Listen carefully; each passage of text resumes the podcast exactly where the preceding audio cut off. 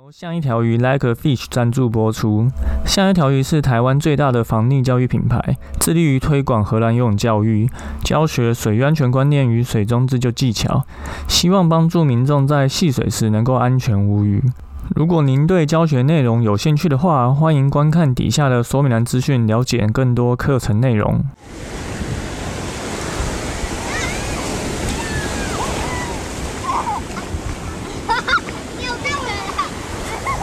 现在时间下午五点钟，海水浴场关闭，请尽速从水里上来，谢谢。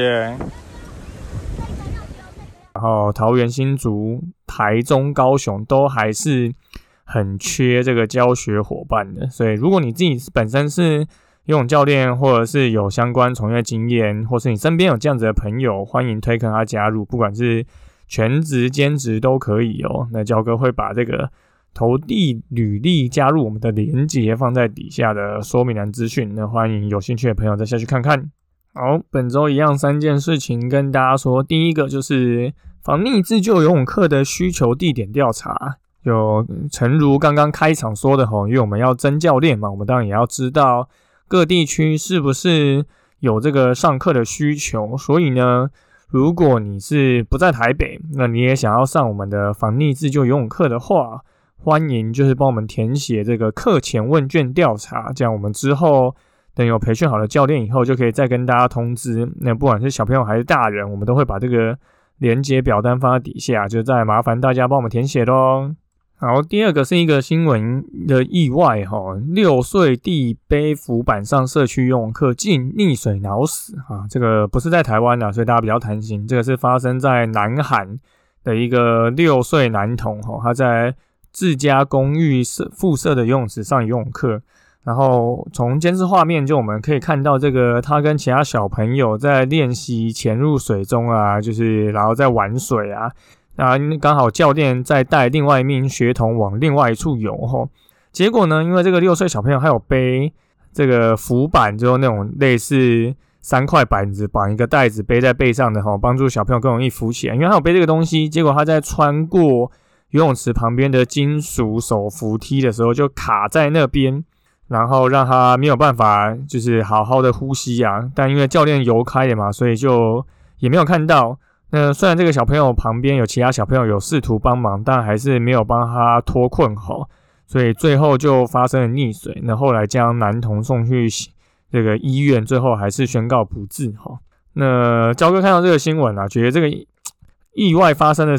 方式真的是蛮少见的，但又好像觉得会发生这种事情没有这么的意外哈。因为教课教练其实，如果你在人数比较多的情况下，本来就有可能没有办法随时随地都看着每个学生，那这当然是教练的责任，无可避免。可是，就还是要提醒各位家长，其实这种情况是很有可能会发生的。就算在台湾，其实我们也是有看过这样的新闻。那焦哥自己在教学现场也是有看过游泳教练在专心教某一位小朋友，所以刚好这个其他小朋友在比较教练视线范围外，然后在那边玩水，就不小心从这个比较矮的阶梯上踏空，就掉到水里面，然后就差点发生溺水哈。后来也是这个岸上的爸爸看到，然后才把他捞起啊，就就后来就没事。因此，这个意外真的是无所不在哈。就除了教练真的要多放点心在学生身上以外，帮助小朋友去理解你现在场域的环境风险，其实也是非常重要的一件事情。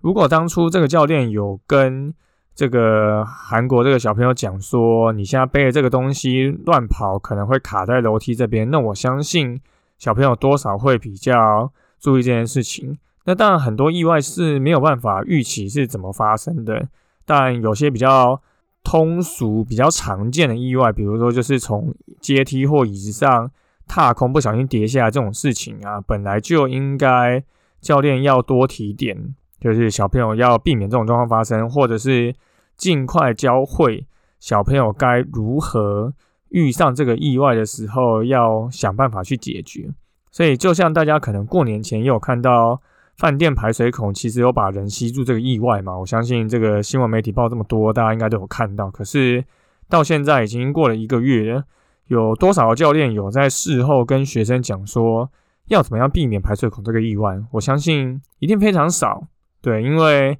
教练可能没有想过这种事情会发生，即便发生了，他也不一定有去理解这个意外应该要怎么避免。哈，那焦哥之前有写过一篇文章，就是关于这个意外的一些醒思。那我不知道大家有没有看到，但是。如果你身边有这样子的一个教练，他会去提醒你这件意外怎么发生的，然后应该要如何避免它，那这绝对是非常加分的呀。那如果你身边有这个教练，请好好把握他好，那也帮他介绍学生，因为他是非常在意你的戏水安全的。好，那最后一个新闻是一个活动资讯哦，也不能说活动资讯，国外的一个状就是课程，叫做瑞典冰上求生课。小朋友体验跌落冰洞并设法排出，哈，这个是在瑞典的一个求生课程啊。他在这个冬天期间呢，会在冰结冰的湖上面凿开一个洞，然后让小朋友跳进去里面，然后再想办法爬出来。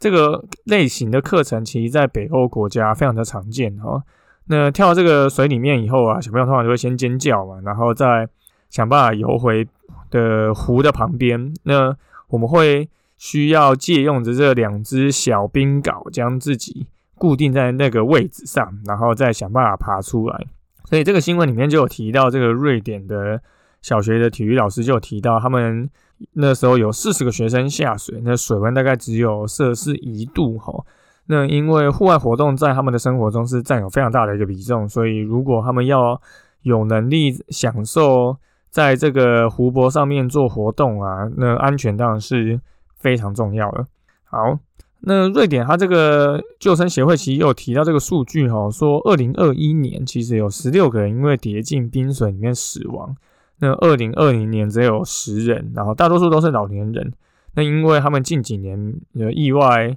非常就越来越多，所以才会让这个课程就是越来越频繁的开。所以刚刚我们有提到哈，他们有多少人跌到？冰水里面死亡有一，其中一年是十六，另外一年是十人，所以其实这个数字都非常少吼。但瑞典依然让他们的学生在学校就可以去学会这些自救。但反观你看台湾每年溺水人口好几百，可是你可能也很少听到学校在推动这些防溺自救的游泳课，或是怎么样脱困这些教学吼。那当然可能这跟一些。就是现行的一些体制，或者是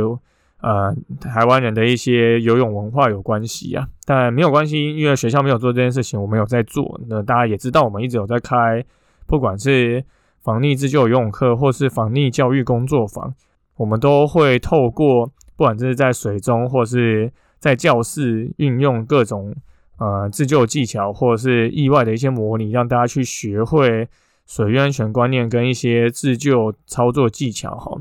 那我们最近一场防溺教育工作坊在三月五号的早上，那如果大家有空的话，还刚好是个礼拜天，所以刚好你如果还没有安排事情的话，那就非常欢迎你来参加哈，因为大多数的溺水意外都是可以事前避免的，只要你有一些水域安全观念跟尝试。那如果你不是在台北市，或者你在台北市，你在外县市，我们其实也有包班的这个服务哈。所以如果你有兴趣的话，我们有把相关这个活动的一些资讯跟介绍一样有做成一个网页，那种一样会放在底下的说明栏。那大家如果还没有参加过，或者你已经参加过，都非常欢迎推荐你身边的朋友一起来报名参加。好，那本周的新闻报报就是这三件事情跟大家说。第一个就是。我们防溺自救游泳课有在征询全台湾的教练啊，如果你有兴趣，可以赶快投递履历加入我们。那如果你是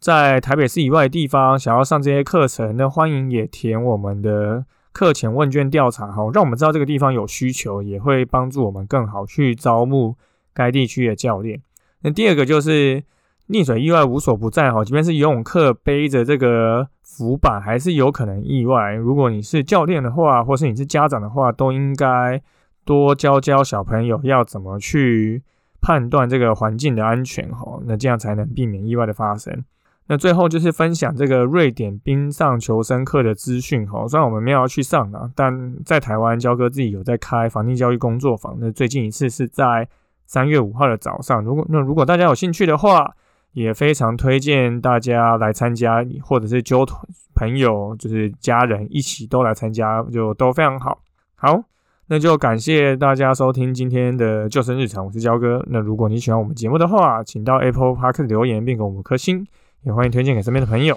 那如果你有 IG 账号，也可以私讯我们，想要听什么样的主题，我们就下次再见喽，拜拜。这个环境的安全哦，那这样才能避免意外的发生。